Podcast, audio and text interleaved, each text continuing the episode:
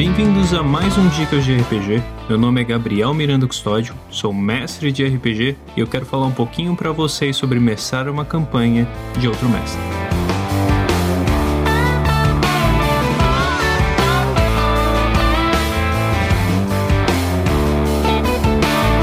Às vezes, por algum motivo, o mestre não pode continuar mestrando a campanha para os seus jogadores. Porém, os jogadores ainda desejam jogar com aqueles personagens. Ou se não, você faz parte de uma live stream e por algum motivo o mestre também tem que se afastar da campanha. Porém, a audiência e assim como os próprios jogadores ainda querem continuar a campanha. Então, para isso, uma das soluções é passar a campanha para um outro mestre. Então, eu estou aqui para dar algumas dicas para vocês atacarem essa tarefa.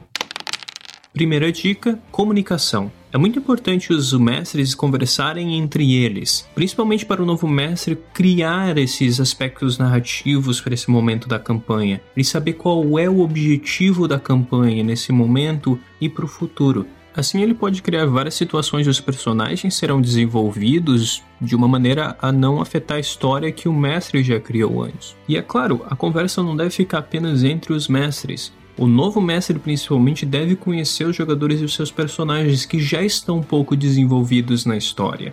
Com uma primeira e uma segunda sessão, depois de ler os backgrounds e entender um pouco dos personagens, em pouco tempo já vai ter personagens que vão estar integrados na sua história, sem afetar com a história do mestre anterior, e eles vão se desenvolver naturalmente.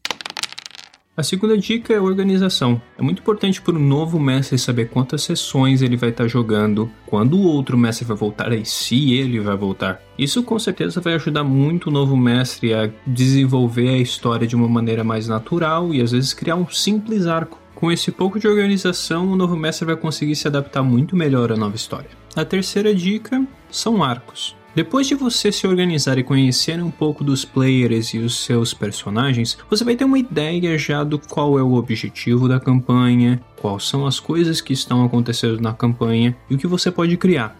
E arcos são perfeitos para essa situação. Basicamente, um momento episódico de começo e meio e fim, para quando o mestre voltar, ele basicamente tem um resumo do que aconteceu e não vai ser um problema ele desenvolver a história depois daquilo. E como você deseja desenvolver esse arco é totalmente a sua escolha. Você pode escolher um personagem específico, explorar mais o background dele, explorar o que ele quer e quem ele é. Ou se não, você pode simplesmente fazer uma alternativa de uma dimensão paralela. Basicamente, quando os personagens voltarem, o mundo vai estar a mesma coisa que era antes, mas eles ainda assim vão ter as memórias do que aconteceu.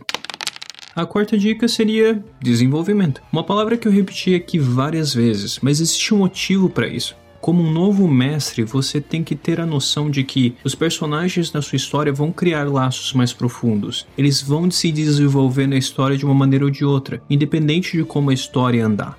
E como mestre é muito importante não parar esse desenvolvimento. Na verdade, engrandecê-lo. Se você está focando num personagem específico, questione os ideais dele, questione suas morais. Ou se não, se você está focando no objetivo final dos personagens, realmente faça-os questionar por que, é tão importante.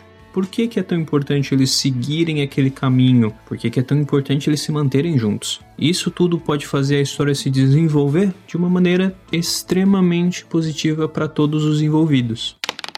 E a última dica é se divirta. Querendo ou não, depois de você conversar com os players, conversar com o mestre, criar sua história e decidir como tu vai desenvolver ela, tu pode fazer o que tu quiser. No mundo do RPG, seja como mestre ou seja como jogadores, a gente tem a possibilidade de fazer o que a gente bem entender, de criar inúmeras coisas. Então, depois de tudo isso, se divirta. Mestre RPG da maneira que você mais gosta seja matando monstros e ganhando XP, ou se não, desenvolvendo narrativamente os personagens, fazendo o roleplay realmente mais complexo, com muitas questões morais e ideais. É sua escolha mesmo.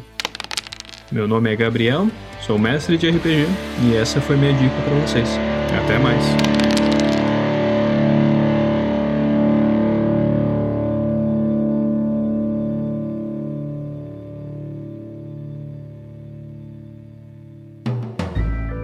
Mais um produto com a edição Senhor A.